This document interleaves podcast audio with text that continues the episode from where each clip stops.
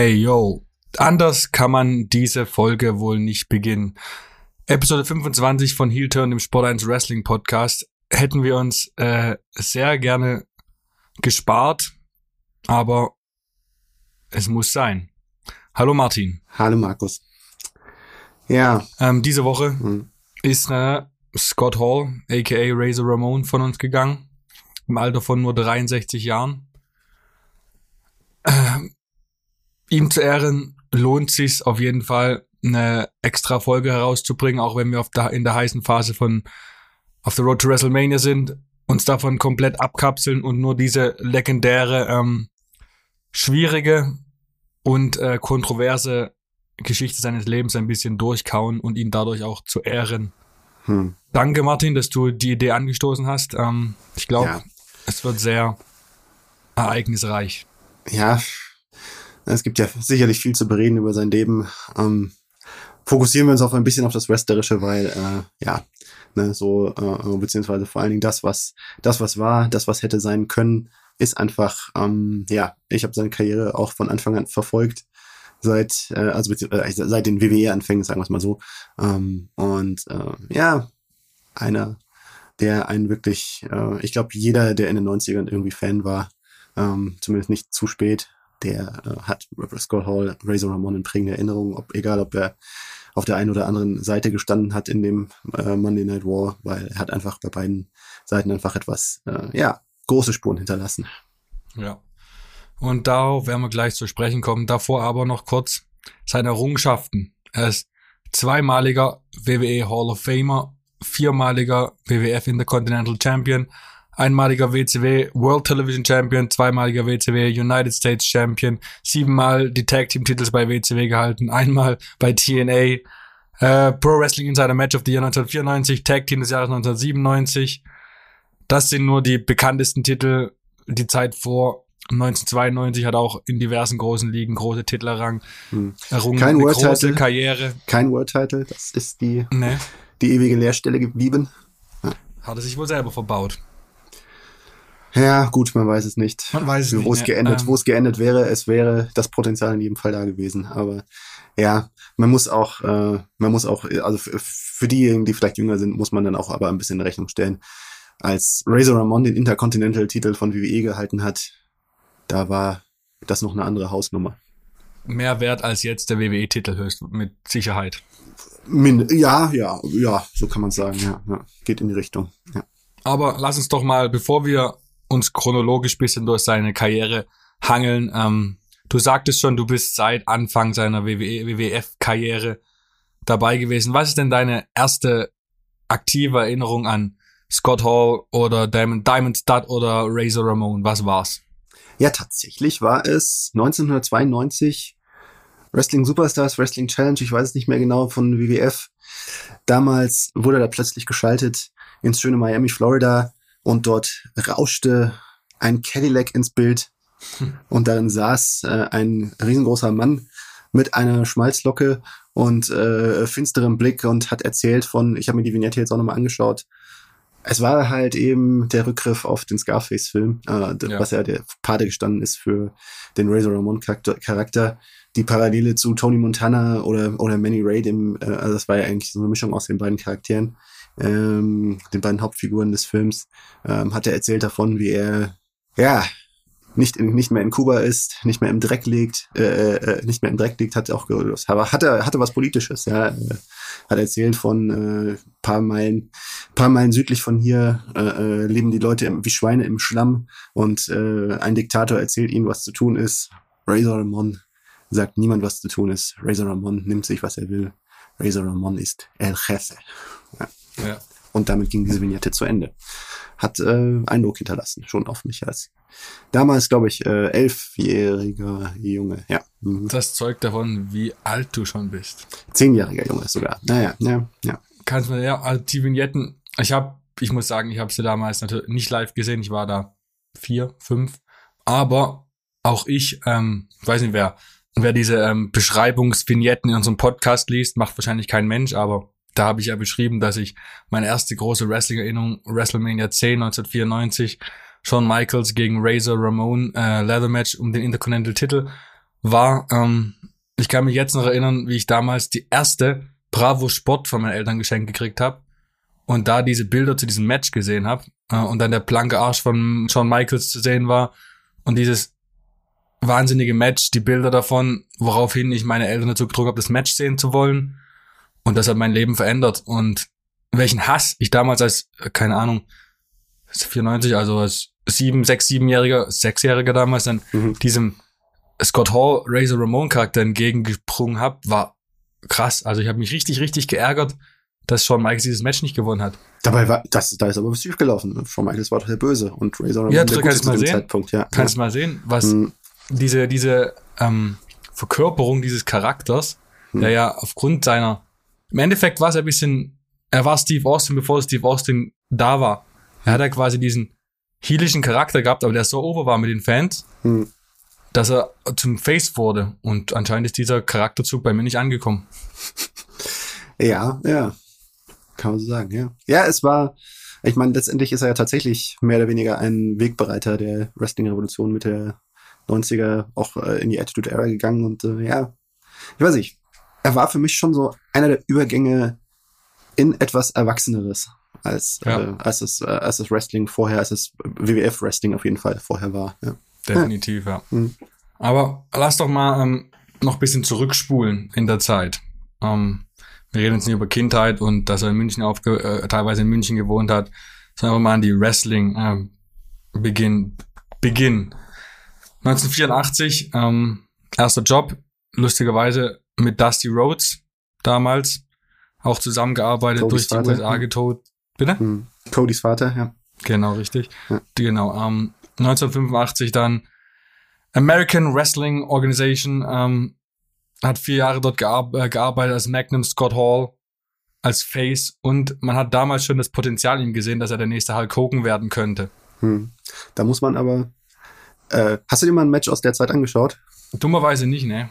Ja, das ist, äh, das ist eigentlich, äh, es ist ganz spannend, wenn man sich, wenn man sich das mal anschaut, weil äh, das Potenzial, also haben halt Leute gut hingeschaut, weil ich habe es nicht erkannt, wo ich das Match gesehen habe, ehrlich gesagt, weil ähm, ja, also für, für für mich ist der Vergleich von dem, dem Scott Hall von damals. Also ich habe mir so ein Match angeschaut, äh, jetzt auch mal zur Vorbereitung, äh, damals gegen, ähm, wie hieß er, äh, äh, Doug Sommers. Äh, seine, äh, später, später dann auch äh, Doug Summers, Playboy Buddy Rose, AWA-Team der 80er Jahre, auch gegen die Midnight Rockers, äh, äh, Shawn Michaels, Marty Ginelli. Im Einsatz damals, äh, da hat man gesehen, äh, äh, Doug Summers war der Veteran. Er hat äh, die Sachen gekonnt, ja, also äh, hier das, äh, ne, er hat, er hat gespielt, er hat, er hat den Wrestler, Wrestler gespielt, er hat diese kleinen, kleinen, er hat äh, einen Charakter gehabt, der hat ihn overgebracht und Scott Hall, Big Scott Hall, ja, sah gut aus, äh, so wie ein aufgepumpter Tom Selleck, äh, äh, Magnum PI aus, aus, aus von damals. Aber der hat nichts ausgestrahlt. Das, äh, äh, man, man glaubt es kaum, wenn man, wenn man sich anschaut, was später aus ihm geworden ist. Aber Ja. der ist so, ja, der hat da so seine Moves gemacht und hat geguckt, mehr oder weniger. Also es ist, das ist finde find ich ganz spannend, weil ähm, ne, äh, Kevin Nash hat in, hat in, äh, in einem Hall of Fame Video, beziehungsweise ich glaube, das war ja noch aus dem Hall of Fame Video rauskopiert, in einem Nachrufvideo bei WWE, hat gesagt, naja, Razor Ramon, Scott Hall war halt cool und das kannst du nicht lernen. Also wenn man, Ja. wenn man sich die Entwicklung anschaut, äh, Scheinbar doch. doch, man kann es lernen. Und das ist, Mhm. äh, das sollte allen Hoffnung geben, äh, Ja, die, die vielleicht jetzt gerade noch irgendwie, ja, noch nicht so, noch nicht so, noch nicht so weit sind. Man kann echt gut was lernen in dieser, in dieser Branche. Ja. Was ähm, auch zu der Zeit war anscheinend, dass er, da hat er mit, äh, ist er geteamt worden mit Kurt Henning, Mr. Perfect. Mhm. Ähm, und er hat ja in der, Seinerzeit dann auch später dann auch sein erster WWF, Genau. WWF Gegner in seinem ersten großen Match. er hat ja ähm, auch in der ESPN-Doku über seine dunkle Seite aus dem Jahr 2011 war die, glaube ich, hat er auch angemerkt, Mhm. dass erst mit der Zeit, in der er mit Kurt Henning unterwegs war, er dem Thema Drogen näher gekommen ist, was ja im Endeffekt später auch seine Karriere sehr be negativ beeinflusst hat. Mhm. und quasi schon früh in seiner Karriere ähm, er an solche dunklen Seiten geraten musste, die schlussendlich wohl auch dafür sorgten, dass wir jetzt diesen Podcast aufnehmen müssen. Ja. ja, er hat einfach, ja, noch, noch bevor er überhaupt bei WWF aufgeschlagen ist, hat er halt einfach echt viel erlebt, ne? Seine Drogenerfahrungen, Ähm, einer seiner, der, äh, der, äh, sein, glaube ich, seinerzeit, so wie ich es verstanden habe, bester Freund, Ja. äh, mit dem er ins Wrestling, mit dem er seine, sich erst seine ersten Wrestling-Shows angeschaut hat, Mit einem. hat äh, 1990 Suizid begangen. Dann eben dieser furchtbare Vorfall, dass er, äh, Ray Scott Hall selbst äh, ein Jahr vor seiner Wrestling-Karriere anscheinend in Notwehr einen Menschen getötet hat, mit dem er in einen Streit geraten ist. Also, das ist halt schon alles starker Tobak, der sich da in jungen Jahren schon angesammelt Ja, hat. Ja. Dass Kevin Nash in, Mhm. da auch erwähnt hat, immer wieder, dass dieses, diese, diesen Mod, den er aus, man geht von aus, aus Notwehr begangen hat, ihn auch sein verrückt, äh, natürlich mehr als verständlicherweise, sein kom komplettes Leben Mhm. beeinflusst hat und ein wichtiger Faktor war Hm. für seine späteren Drogen- und Alkoholprobleme. Und halt wahrscheinlich, Hm. man kann sich glücklicherweise nicht vorstellen, wie das ist, mit so einer Bürde zu leben. Hm.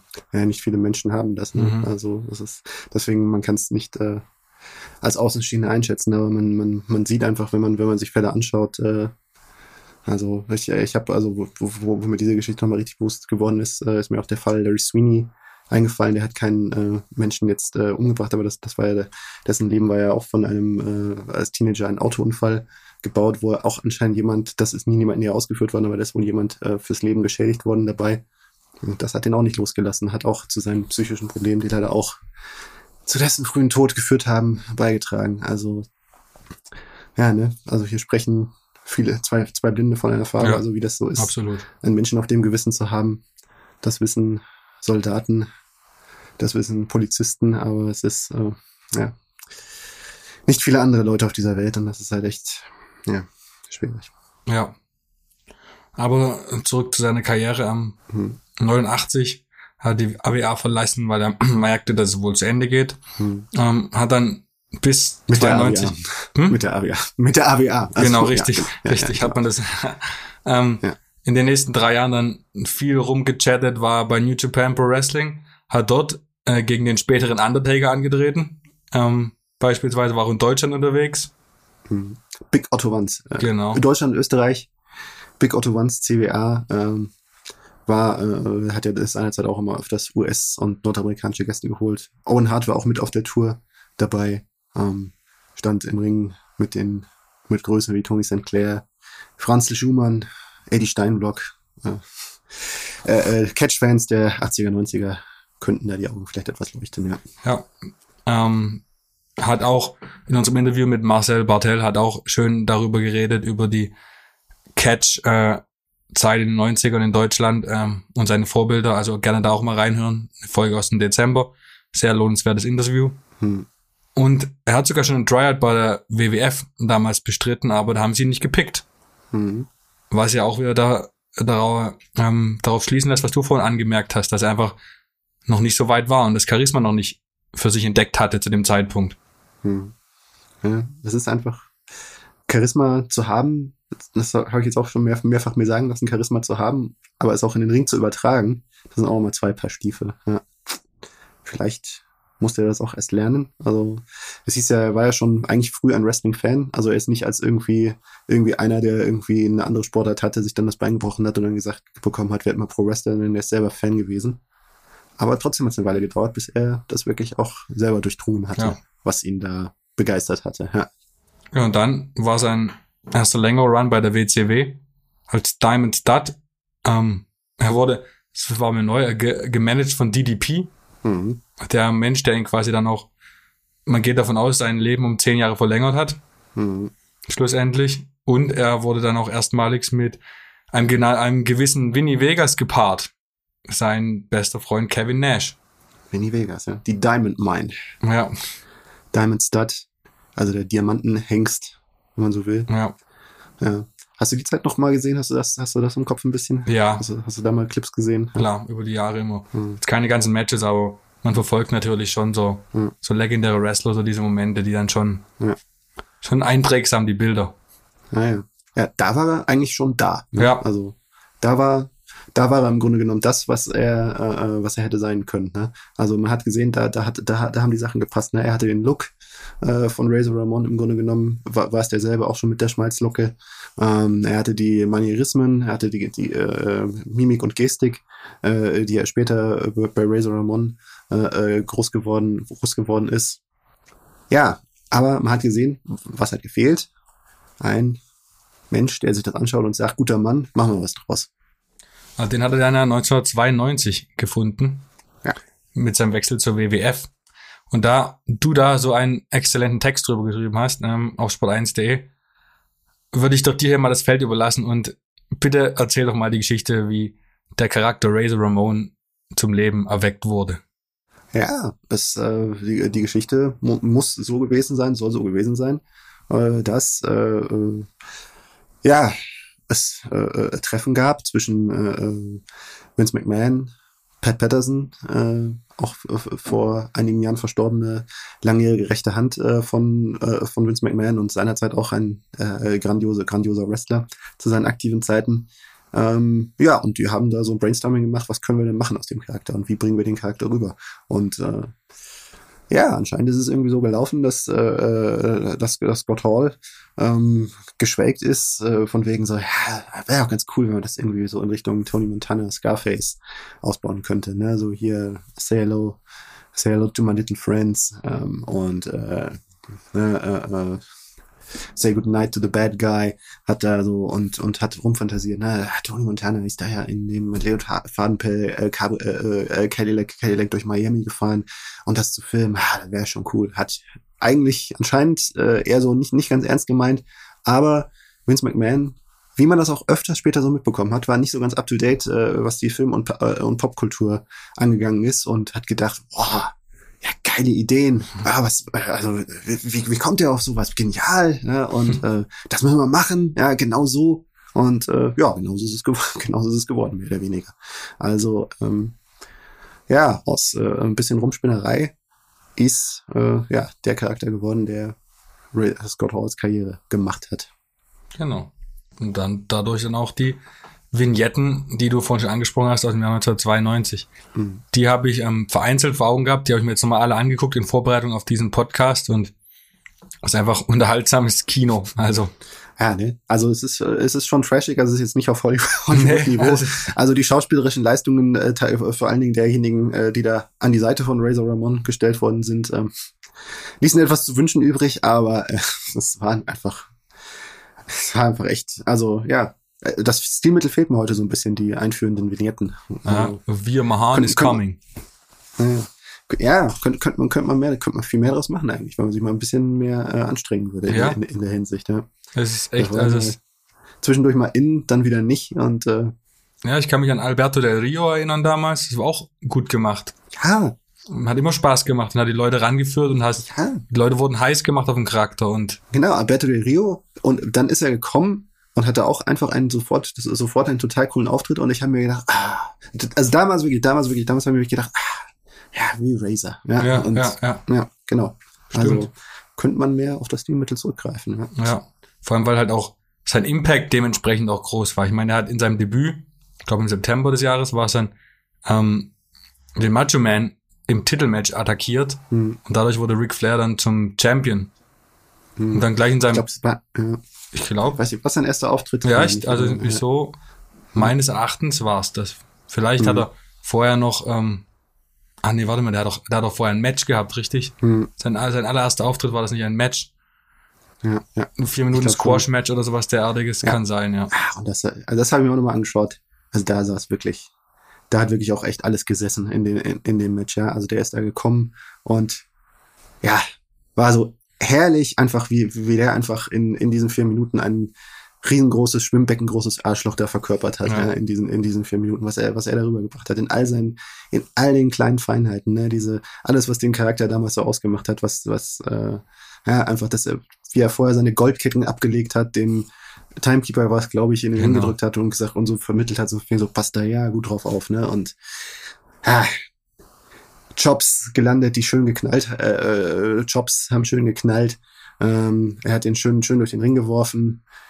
Dann, dann am Ende die Razor's Edge, äh, was die WWF-Fans zu diesem Zeitpunkt so noch nie gesehen hatten, ist auch so verkauft worden. Diese Aktion, diese besondere Aktion. Und, und dann am Ende, ne, fährt er sich mit seinen Händen durch die öligen Haare und klatscht es seinem unterlegenen Gegner ins Gesicht und der, und der Ringrichter will ihn die Hand heben und äh, Razor Ramon zieht seine Hand nur weg und sagt, weg, weg, weg. Ja. Feinstes, feinstes Heel Wrestling. Absolut, absolut, Ja. wirklich perfekt. Ja.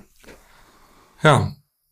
1992 mit Ric Flair gegen Macho Man und Mr. Perfect, wie von dir vorhin schon angemerkt. Seinen ersten großen Survivor Series Auftritt, ähm, Niederlage wegen, gegen DQ, aber er hat sich dadurch schon sehr ins Rampenlicht gespielt, so dass er sogar beim Royal Rumble 93 schon um den WWF-Titel gegen Bret Hart antreten konnte, Mhm. durfte. Und das ist ja schon nach gefühlt ähm, noch nicht mal einem halben Jahr ist schon ein steiler, schneller Aufstieg nach ganz oben in der WWF. Naja, das war eine Ansage. Ja. Und war auch, habe ich mir das Match, äh, Match habe ich mir auch nochmal angeschaut. Irgendwo habe ich mir gedacht, so, ich schaue mir lieber nochmal die Matches mit Bret Hart an, weil die habe ich nicht mehr so im Kopf als die mit Shawn Michaels Mhm. zur Vorbereitung. Äh, aber ah, das war auch exzellent, exzellent. Ja, Ja. Also, ja ex, äh, äh, einfach ein auf den Punkt äh, den hier verkörpernder und äh, naja, Bret Hart. Da braucht man nichts zu sagen. Den kann man Nee. also wer, wer, wer, wer, wer, wer, wer da nicht also das ist wirklich der irgendwo war das äh, die Einleitung in die Zeit von WWF äh, der Mann, mit dem man sich Bret Hart, Shawn Michaels, der Zeitpunkt, ab dem man sich auch wirklich aus heutiger Sicht auch nur 30 Jahre danach jedes Match bedenkenlos anschauen Absolut, kann, ja. und, denken kann und sich freuen kann, was das schon für eine Klasse hatte. Ja. Vor allem, was ich ähm, verwundernswert fand, dass er quasi schon nach einem Dreivierteljahr, nachdem er ähm, debütiert ist, was ja wirklich nicht viel ist, dann quasi dieses berüh berühmt-berüchtigte Match gegen den One-Two-Three-Kid, also gegen Sean Waldman, hatte. Mhm. Vom da äh, im Mai 93 dieses Match, in dem dieser riesengroße Upset dargestellt wurde, weil Hall gegen den One-Two-Three-Kid verloren hat. Und das so ein Standing schon zu haben, um einen jungen Wrestler so über zu, äh, overzubringen, nach nur so einer kurzen Zeit in der Promotion, Mhm. da hat schon in den Anfangsjahren alles gepasst bei dem Charakter Razor Ramon. Ja, das war auch, äh, ja, das war auch wirklich ein, ein, ein, ein Meisterstück an, ja, einfach, äh, einfach auch an Planung, auch an, äh, an der Selbstlosigkeit von Scott Hall zu sagen, ja, komm, dieser, dieser Sache vertraue ich, äh, ich, ich gebe dem, geb dem Jungen diesen Sieg. Äh, daraus ist ja auch letztlich die eine lebenslange Freundschaft dann auch entstanden. Ja, war einfach echt eine coole Nummer. Damals er war ja noch gar nicht damals der One-Two-Free-Kid, er war noch The Kid. Okay, einfach. dadurch ist es ein One-Two-Three-Kid geworden, ja. Genau, genau. Einfach hat vorher zur Ablenkung, also so als Red Herring, äh, zwei Matches, äh, zwei Matches bestritten, die er krachend verloren hat, äh, wo er so halt eben einfach als Jobber dargestellt wurde. Ich glaube gegen Damien Demento und Doink, wenn ich es richtig in Erinnerung habe. Äh, Doink, Doink, den- Doink the Clown. Good old. Leute, werden sich auch noch erinnern. Leider auch früh verstorben, der äh, Matt Bourne, der Original Doink. Äh, ja, äh, hatte, so- hatte sogar noch sein altes äh, Outfit aus New Japan an. Da Mhm. stand eben nicht äh, Kid auf dem, äh, auf, der, auf, dem, auf, dem Out, auf dem Outfit, sondern L-Punkt-Kid, wie Lightning Kid, was sein äh, eigentlicher Name vorher war. Also diejenigen, die das äh, ein bisschen über den Tellerrand geschaut haben, äh, wussten eigentlich, äh, dass das kein, dass das kein Fallobst ist, der gute Junge. Aber gut, wer hat es damals schon? Also in, War nicht so in einem gewissen Alter. Ja, äh, also das äh, haben nur ältere Fans, glaube ich, auch äh, zu diesem Zeitpunkt. Das war nicht so eine große Zielgruppe. Und äh, ja, da hat es echt einfach super gepasst. vor allem ging diese, diese Raw-Ausgabe an sich, äh, ging ja als eine der besten in die Geschichte ein, weil der Main Event war ja noch Marty Jannetty gegen Shawn Michaels um den Intercontinental Titel. Ähm, Ja. Vor allem, und das, das vergisst man schnell. Also es- Hm. durch so ein kleines Match ähm, so die Show zu stehlen, Hm. ist be bewundernswert. Ja, ein einstündiges, eine einstündige Show damals noch. Ich glaube, das Ja. hat dem, dem Ganzen auch gut getan. Das, das, dadurch hatte das auch mehr Schmiss. Das war ja ein ganz kurzes Match, paar Minuten. Razor, es geht ganz normal los. Razor Ramon, äh, ne? Bobby, Bobby the Brain Heenan kommentiert so von wegen so, ja, er spielt jetzt noch ein bisschen mit ihm rum, so wie eine Katze, die den Vogel gefangen hat, aber noch nicht essen will. Ja. Und äh, dann läuft Razor Ramon bong, mit dem Kopf voran in die, äh, in den Stahl, in den Stahl hinein. Und äh, ja, Kid springt aufs Seil, zeigt den Moonsault. Razor Ramon ist besiegt. Razor Ramon kann es nicht fassen. Bobby the Brain Heenan kann es nicht fassen. Fast Count, Fast Count am Kommentatorenpult. Ja. Und äh, The Kid ist verschwunden. Ja. Es war ein Stilmittel, was damals, also ich, keine Ahnung, aber wahrscheinlich so kaum vorgekommen ist oder selbst noch nie so ein Upset gefühlt vorgekommen ist. Heutzutage Nicht in der WWF auf jeden Fall. Genau, heutzutage das passiert das ja auch hin und wieder, gerade bei Rey Mysterio öfters passiert. Aber so die Schlagkraft, die es damals hatte, gibt's heute wohl nicht mehr. Hm. Ich mein, wenn heute ein, keine Ahnung, ein A-Kid, sagen wir mal jetzt aus aktuellen Anlass, kommt und Hm. ein Pin gegen LA Knight rausholt, dass wir mal auf NXT-Niveau bleiben, glaube Hm. nicht, dass da irgendeiner ausflippt und sagt, wow, Hm, ist halt vielleicht auch der Zeit geschuldet. ja, klar. Ne?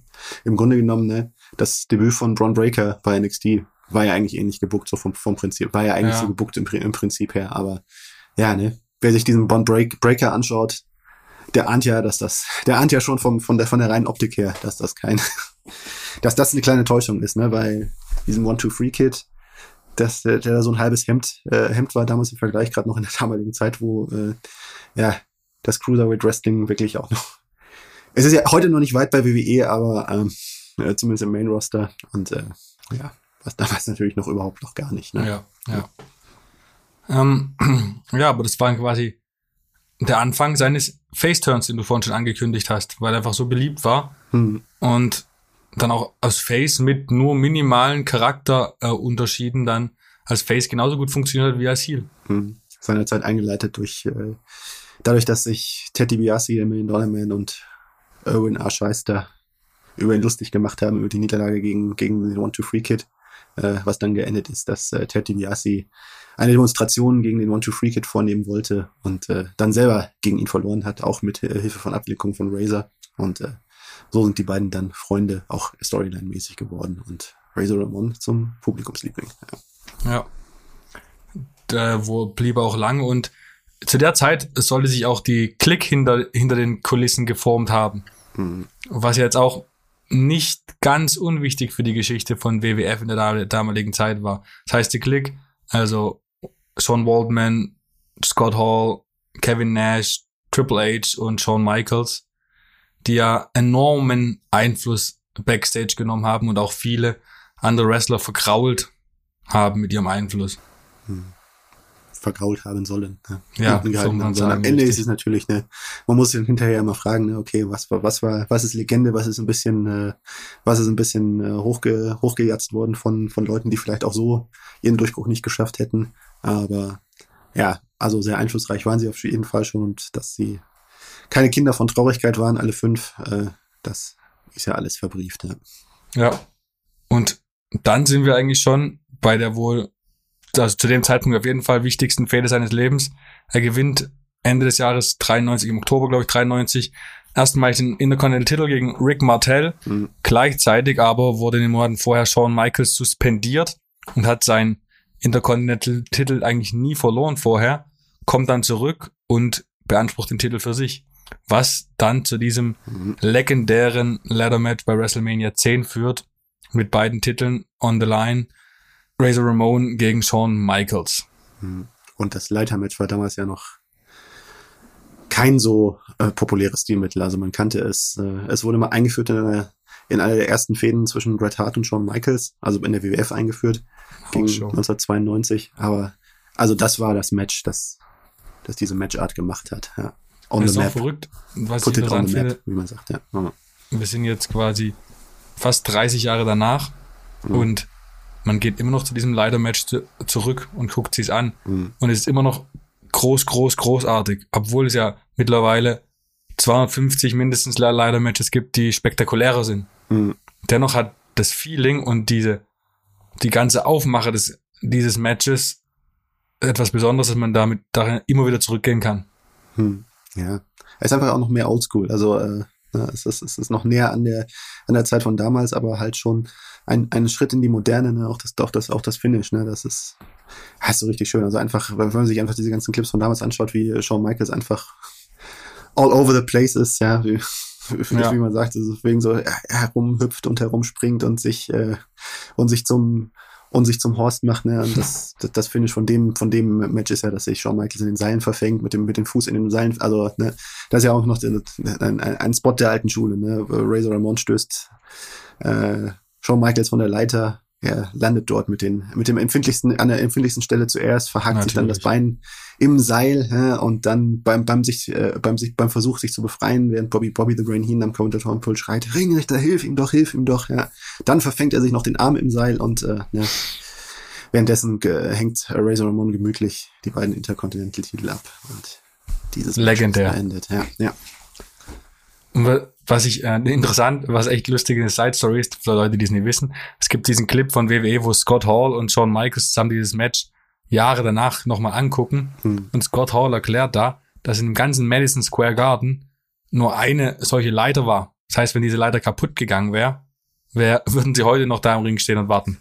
Ja, was hättest du da gemacht, ne? Hast du auch- schnell was einfallen lassen müssen. Das, äh, Es gab Also- keinen Plan B. Also es ist wirklich interessant.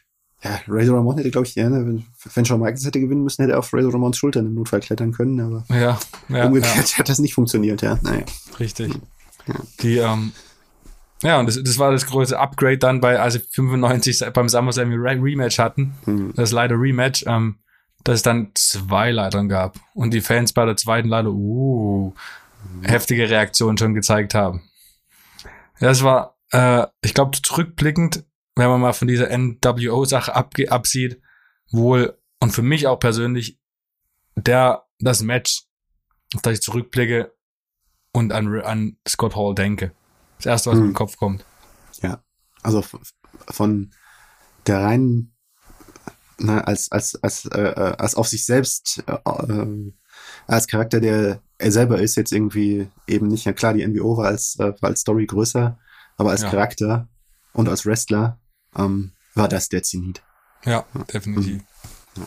Aber was ihn dann anscheinend frustriert hat, ist ja dann, dass in den nächsten Jahren bis 96 er hat noch die Intercontinental-Titel insgesamt viermal hat, ge- hat er gewonnen, den Titel, ähm, aber er hat die nächste Stunde, äh, die nächste Stufe nicht erreicht.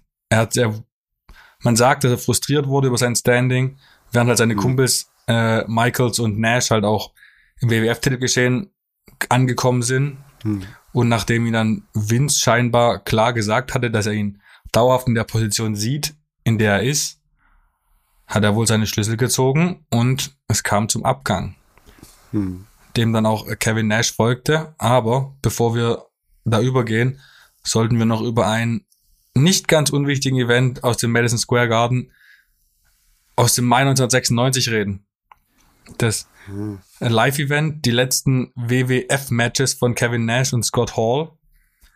Ähm, Nash gegen HBK im Main Event und Triple H gegen Razor Ramon in der Midcard irgendwann. Hm. Und ähm, man muss sagen dazu, zu dieser Zeit war K-Fape unglaublich wichtig. Hm. Also die Einteilung zwischen Face und Heel und dass das dieses K-Fape nicht gebrochen wurde, war extrem wichtig. Deswegen kam es für alle zum Schock, besonders natürlich für Vince McMahon, dass ähm, sich alle vier, also diese vier Mitglieder der, der Click nach dem Matches dann umarmt haben und sich zusammen feiern haben lassen vor den Fans im Madison Square Garden. Aus Folge dessen ähm, das Videomaterial wollte WWE, WWF größtenteils einbehalten, wurde dann benutzt für die Gründung der DX glücklicherweise. Ähm, Triple H kam ins Doghouse, wurde nicht King of the Ring, wurde dann äh, Steve Austin, Austin 316 entstanden. War ja Also- eine ganz glückliche Fügung, ja. Richtig, das ist wirklich, also wenn man sich überlegt, was dieser Abgang Hm. für unglaubliche Auswürfe auf die heutige Wrestling-Welt haben, Hm. das kann man sich überhaupt nicht vorstellen. Ja. Also, ja, es war ganz groß, ja. Also, äh, ich, äh, ja, das war auch so ein Zeitpunkt, ne? 1996, es war kein gutes Jahr für, für die WWF. Das ist erst im nächsten Jahr eigentlich dann, äh, äh, äh, ich glaube, businessmäßig dann auch erst nochmal richtig durchgeschlagen.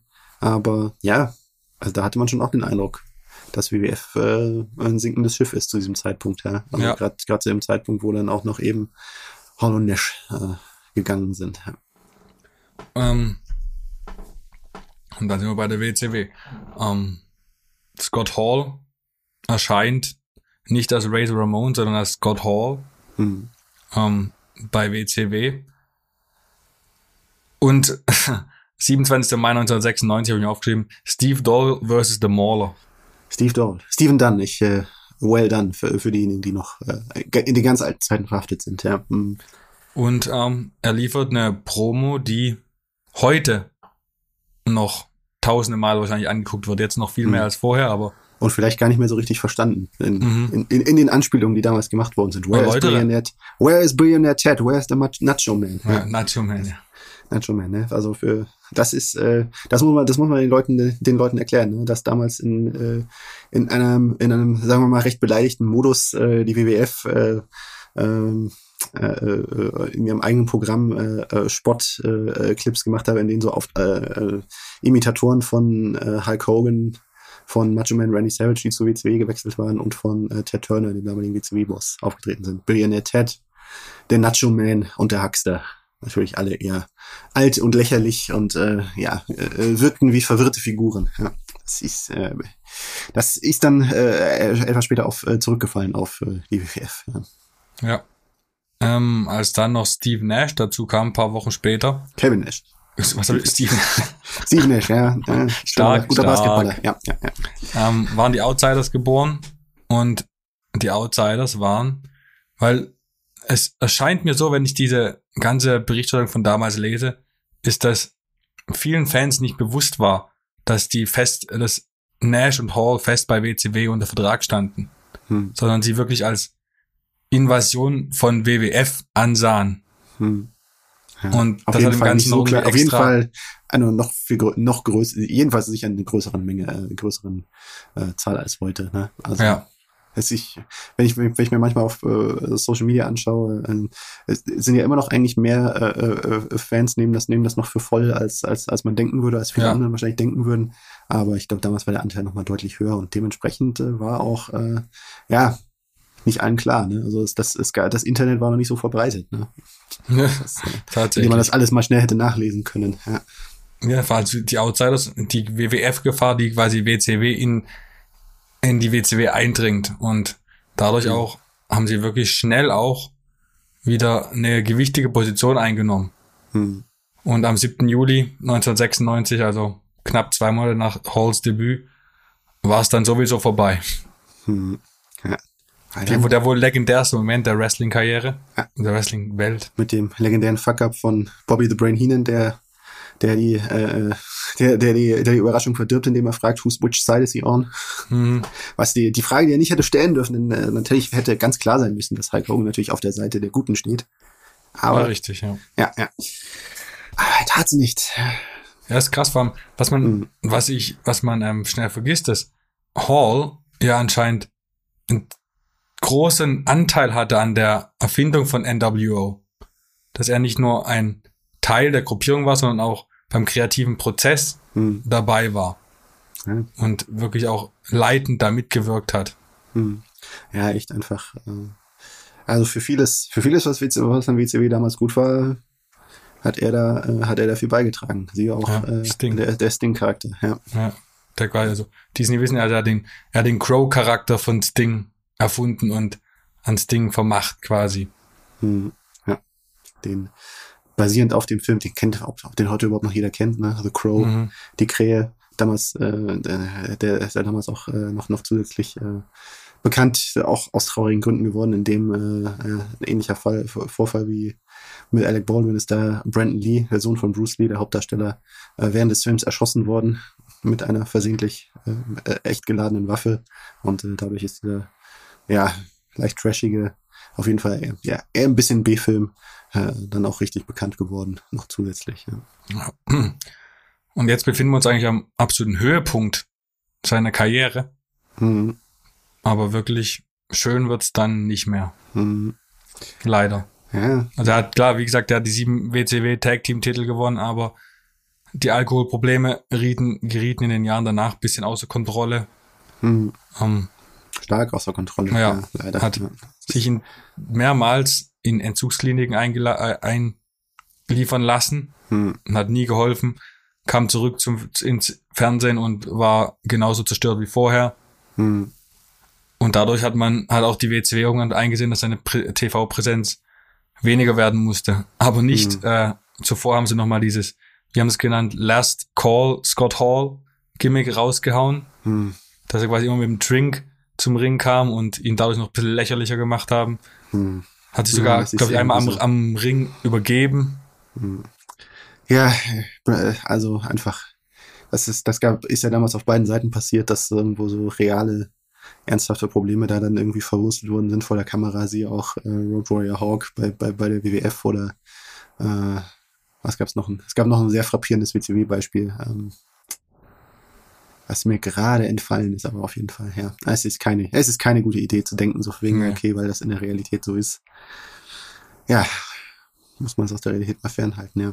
Ja, die NWO, aber ja, das war ein großes, also vorher noch, vorher noch ein großes Vermächtnis. Äh, ja, was aber auch äh, für die Liga am Ende ja nicht ganz gut ausgegangen ist. Ja. Nee, es war es ist ja schon quasi knapp zwei Jahre nach der Entstehung ein bisschen abgeklungen, als man die Mhm. geteilt hat in NWO Originals und NWO Wolfpack. Mhm. War ist ja schon ein bisschen entblasst, das Ganze. Mhm. ja, einfach äh, der, der Fehler und ich glaube, ja, äh, spannende These, äh, die ich gehört habe, ist äh, ähm, von, von, von, von Leuten, die länger dabei waren, dass es vielleicht schon von, von Anfang an einfach keine gute Idee war oder da äh, keinen Endpunkt zu setzen, kein Ziel zu setzen, wo diese, wo diese Story eigentlich einfach enden sollte, weil letztlich äh, hat äh, die NWO ja auch, äh, das war so ein bisschen der Nebeneffekt, dass sie die eigentliche Liga ja uncool gemacht hat. Ja, stimmt, ja. NWO war cool und äh, auf WCW, auf Kosten von WCW, äh, auf Kosten der, der Marke WCW, äh, haben die sich da erfreut an ihrem, an ihrem Status. Ne? Und äh, ja, Scott Hall eigentlich äh, von der Kleinkuh der drei, aber dann, dann wiederum auch noch der, der äh, am ehesten dann auch mal verloren hat gegen die WCW-Leute. Aber war schon von Anfang an so ein bisschen eine ja, äh, Konstruktion, die äh, kurzfristig toll war, aber der langfristige Plan oder das, das langfristige Ende hat gefehlt und es hat sich gerecht. Ja. Ja. Deswegen auch letztes WCW-Match im Februar 2000. Danach wurde er entlassen und es kam, War das noch Russo? War das schon Russo oder wie war das? Ähm, Vince- War da Vince Russo schon am, äh, schon, am, schon am Regieren oder welche Phase war das dann? Äh, kann ich's dir. nee, ähm, ja, auf jeden Fall war er da schon das erste Mal da gewesen. Kann sein, dass er zwischendurch gefeuert war, das weiß ich nicht mehr, aber ja, muss er das auf jeden Fall auch noch erdulden. Ja. Mhm. Ja, New Japan hat er dann auch mal probiert, ECW, aber ist halt, wie man sagt, nie in einer wirklich ringtauglichen Verfassung aufgetaucht. Hm. Glück für ihn war dann eigentlich, dass 2002, 2002 die WWE ihn zurückgeholt hat für eine NWO äh, Reunion. Klingt echt, echt nach WWE. Hm. Und ähm, er sogar ein sehr, sehr, sehr, sehr, sehr prominentes WrestleMania-Programm gegen Stone Cold hatte. Mhm. Und aber das Einzige, was dann von dem Match, also ich weiß nicht, was dir hängen geblieben ist, das Einzige, was mir äh, hängen geblieben ist, ist, dass nicht gut war und dass Scott Hall den äh, Stunner ziemlich geil verkauft hat. Ja, das konnte er. Ansonsten war es schnell, uncool. Mhm. Und nachdem dann der Hogan sogar, ich glaube, die ganze Storyline verlief dann auch ziemlich schnell im Sand, weil Hogan dann, glaube ich, auch wieder ziemlich schnell face geturnt ist Hm. und die NW dadurch ein bisschen versandet ist und aus dem Programm verschwand. Ja, ne, es war schon damals, hätte man sich vielleicht denken können, ne, die, es war halt eine sechs Jahre alte Idee, ne, die in derselben Besetzung, in derselben Ursprungsbesetzung dann halt nochmal aufgekocht wurde, aber ja, neue Ideen sind sind vielleicht eher, sind vielleicht eher das, was, was das Wrestling voranbringt, nicht äh, die Wiederholung von alten Ideen, die vielleicht äh, schöne Nostalgie vielleicht kurz mal bringen, aber dann halt auch nicht, ja, eine Liga wesentlich nach vorne bringen. Ja. Aber das Ende von der nächsten NWO hat der Scott Hall ja nicht mitbekommen, weil es kam da ein auch ziemlich leider legendärer Flug dazwischen. Ähm, der Plane Ride vom Hell heißt er mittlerweile, die Rückflug von einem in London stattfindenden WWE Pay-Per-View, auf dem sich wohl eine Reihe von Wrestlern unter aller Sau verhalten haben, auch unter anderem Ric Flair, was ja letztes Jahr sehr hochgekocht ist, ähm, und in dem Anschluss Mhm. dann auch Scott Hall entlassen wurde. Hm. der dort in einem äh, wahrscheinlich vom, vom reinen Verhalten her nicht der, nicht der allerschlimmste war, aber halt einfach in einem untragbaren Zustand Genau. wieder gewesen sein soll. Da. Genau. Ja, eine traurige Geschichte. Also da, da hat man zu diesem Zeitpunkt, weil ich glaube, jeder, der das, der es damals verfolgt hat, hat leider schrittweise zusehen können, dass es einfach nicht mehr zu einer Wende geführt hat. Ja, also zumindest von dem, was die Ringkarriere, äh, von dem, was die Ring, was aus der Ringkarriere noch vielleicht rausge rauszuholen gewesen wäre. Vor allem die Jahre danach, wenn man immer die Independent-Shows, Auftritte sieht, in der sich irgendwie zum Ring schleppt teilweise und es war einfach Mhm. schlimm anzusehen. Auch die TNA-Auftritte, dass er Ja. mit 50 nochmal einen Tag-Team-Titel dort mit Kevin Nash gewinnen durfte, spricht auch von TNA. Äh, gab es verschiedene, gab's ja, ist ja oft, ist ja dann letztlich öfter gekommen, 2002, 2004, die Ständig, berüchtigten Kings, Kings of Wrestling mit dem leider dann auch sehr unrühmlichen, äh, da, da, da noch überschattet von dem noch unrühmlicheren Auftritt von Randy Savage, ja. äh, dem Altern auf der Gegenseite, nachdem Randy Savage sich dieses Match angeschaut haben soll und gesagt haben soll, boah, scheiße, ich muss hier raus. Also so soll mich niemand mehr sehen. Und äh, ist dann auch so gekommen. Und äh, ja, 2011 dann leider auch verstorben. Ja. Ähm, ja. So viele traurige, traurige yes. Geschichten auch. Wenn, wenn man dann mal durchgeht durch diese, durch die, durch die alten Zeiten. Die ja. Kinderhelden sind Aber einfach ja. alle nacheinander weg. Bei gutes, ja, wir sind vor allem, mh, ist quasi noch die Generation, die ich noch knapp vor mir sehe. Mhm. Also Ultimate Warrior und mhm. Macho Man, die habe ich noch in Endzügen mitgekriegt, aber mhm. für mich ist schon jetzt Scott Hall noch eine näherliegende Kategorie. Mhm. Ja, ne?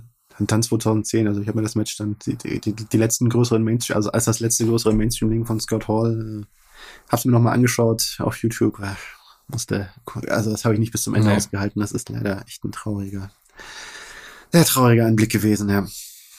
The Band hießen die guten Jungs damals. Dann am Ende, ne? Was äh, die Anspielung ist auf wie Ende äh, der, der 2000, glaube ich, die, die letzte, die letzte NWO Reunions äh, war, war, dann, äh, bekam dann die, das Label The Band is Back Together, was ja wie, dann wiederum die Anspielung Spielung auf Blues Brothers mhm. war, was ja der, das, äh, der Leitspruch dieses Films war. Und äh, ja, dann TNA hatte nicht die Rechte an der NWO und deswegen wurde die NWO zu The Band. Ja. ja. Noch ein Versuch spricht auch äh, genau das, was TNA im Endeffekt ausgemacht hat zu der Zeit, war es leider. Also zu oft, ja. Äh, zu ja. oft in jedem Fall, ja. Es war vielleicht auch wieder be bezeichnend, dass die Titel ja vakantiert wurden, die TNA Tag Team Titel, weil Hall entlassen wurde wegen seinem Proble Alkohol- und Drogenproblem. Mhm. Also es ist, es ist einfach eine. Ja, aber man hat ja, aber man hat, man hat das Muster gesehen, hat immer wieder seine Chance ja. bekommen, weil einfach so, ja, man hätte es gern gesehen, dass er sich nochmal fängt und überzeugt und, äh, und irgendwie einen würdigen Abschluss hinbekommt. Aber es kam nicht, äh, nicht dazu. Nein, nicht, nicht, nicht auf jeden Fall zu einem Zeitpunkt, also auf jeden Fall nicht mehr als Wrestler. Aber das Schöne ist halt auch, dass er dann irgendwann selbst wohl die Einsicht hatte und selbst die WWE kontaktiert hat, dass er in Entzug muss und die WWE, man sagt für ihn, mehr Geld für Entzug ausgegeben hat als für andere, für jeden andere Person, der je bei WWE gearbeitet hat. Weil mhm. man wissen, WWE zahlt anscheinend Entzugsprogramm für alle Wrestler, die irgendwann mal bei WWE gearbeitet haben. Mhm. Und ja. das hat er wohl angenommen und mhm. Man hat auch gemerkt, dass er an Epilepsie litt, äh, wahrscheinlich wegen seinen Drogen und Alkoholeskapaden. Mhm. Er musste sich dann noch zusätzlich noch einen Herzschrittmacher ein äh, operieren lassen. 2011 wurde er dann wegen einem Herzvorfall aufgrund von Überdosis behandelt. Man kann, manche gehen von aus, dass es ein Selbstmordversuch war. Hm. Ähm, und dann 2013 kam eigentlich die Wende, wie vorhin schon mal angemerkt, Diamond Dallas Page, der mittlerweile, der auch ein großer Wrestler war, der mittlerweile ähm, ein Gesundheitsguru und Yoga-Meister, äh, nenne ich es mal, geworden ist und dadurch schon Jake Roberts auf die Beine geholfen hat und hat dies auch mit Scott Hall gemacht. Hm. Viele, viele andere. Buff Beckwell ist, hat gerade ein Foto genau, gepostet, jetzt, dass er jetzt, ja. dass er, äh, äh, dass er dort gerade vor Ort ist. Ne? Also ja.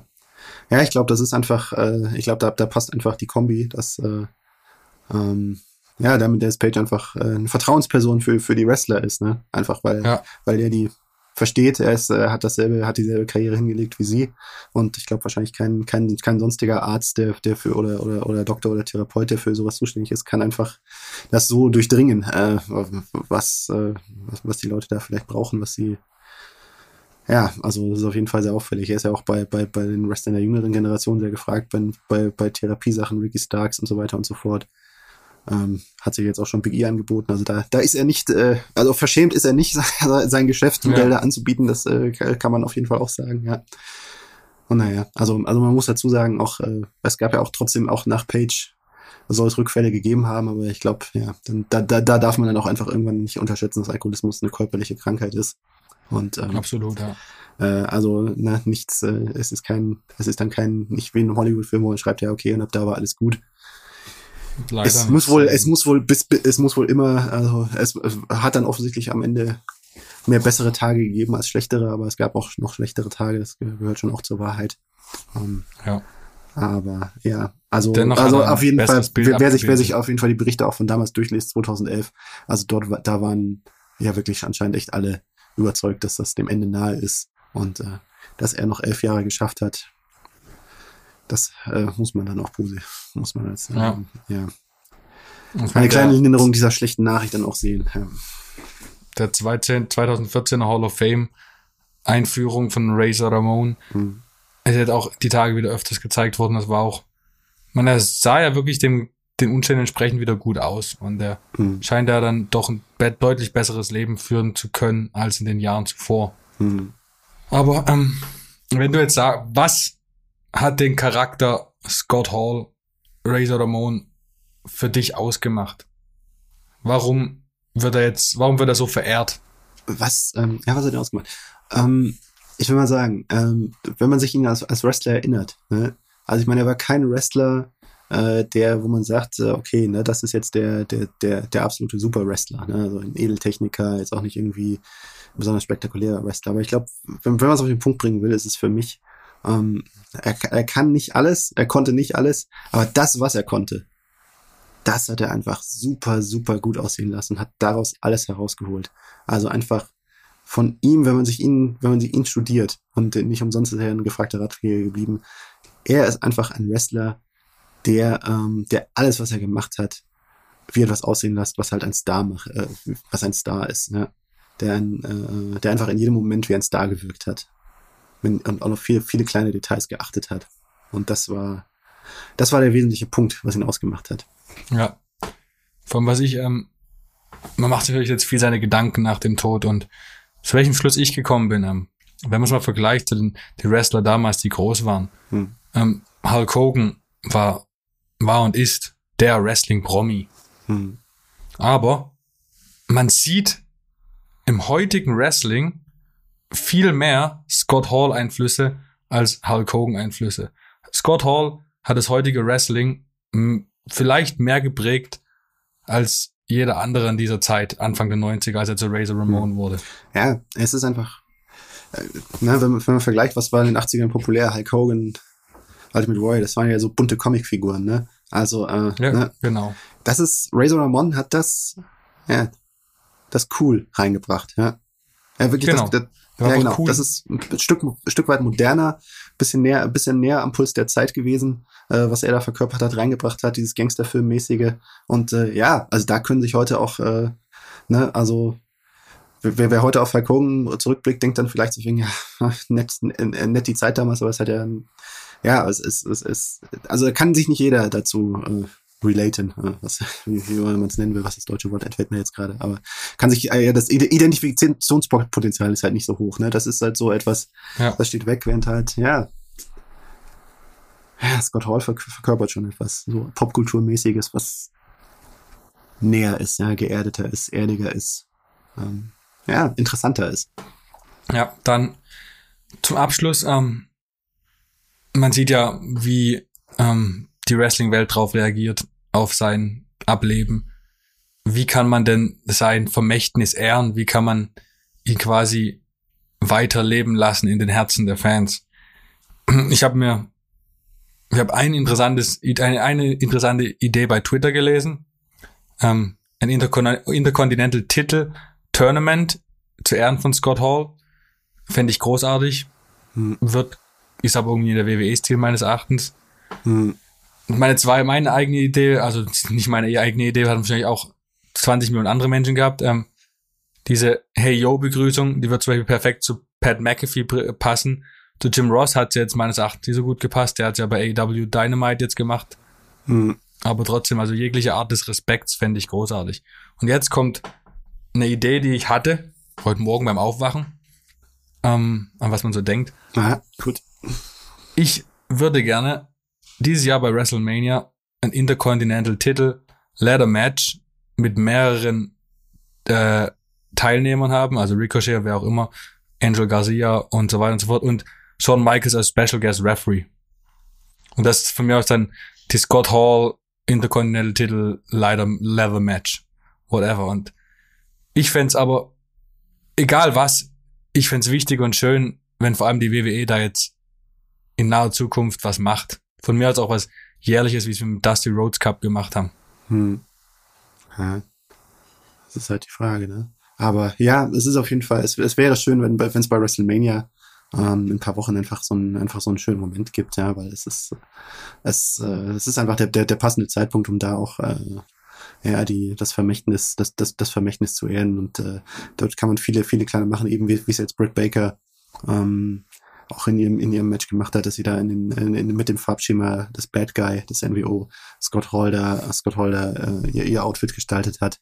Äh, da gibt's viele Möglichkeiten, da gibt's viele Möglichkeiten. Ne? Ich erinnere mich auch an WrestleMania 2016, das ist die erste WrestleMania, wo ich vor Ort war, wo, wo, wo dann ähm, äh, Cody Rhodes äh, das war die erste WrestleMania nach dem Tod von Dusty Rhodes, äh, seinem, seinem Vater dann in den Poker Dots mhm. aufgetaucht ist, zu die eben einem Ladder Match das war, das war einfach echt schon, schon, schon ein berührender Moment und äh, der auch, der auch wirklich ehrlich gekommen ist. Und ja, ich, äh, also ich, man wünscht sich, dass halt irgendwie jemand, der da wirklich einen Bezug dazu hat.